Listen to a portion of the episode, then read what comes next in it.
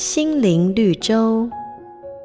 从前有个名叫毛空的人，跟他的好朋友爱子说，有一只鸭子生了一百颗蛋。爱子不相信，毛空于是改口说：“是我搞错了，这一百颗蛋应该是两只鸭子生的。”爱子听了还是不相信，于是毛空只好转移话题说：“不久之前，天上掉下来一块肉，有三十丈长，十丈宽。”爱子听了嗤之以鼻，忍不住板起脸问他说：“天底下真有那么大的肉吗？”那鸭子你亲眼见过吗？于是这个毛空只好老老实实的承认，这些都是听来的，他自己根本没瞧见过。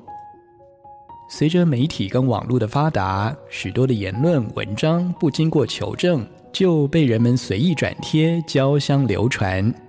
圣经有句话提醒我们：宁可在安静之中听智慧人的言语，不听掌管愚昧人的喊声。在这个众口铄金、积非成是的年代，除了管理好自己的口舌之外，更需要有智慧来明辨真伪啊！每个打动人心的故事，都是驱使我们改变、让我们成长的力量。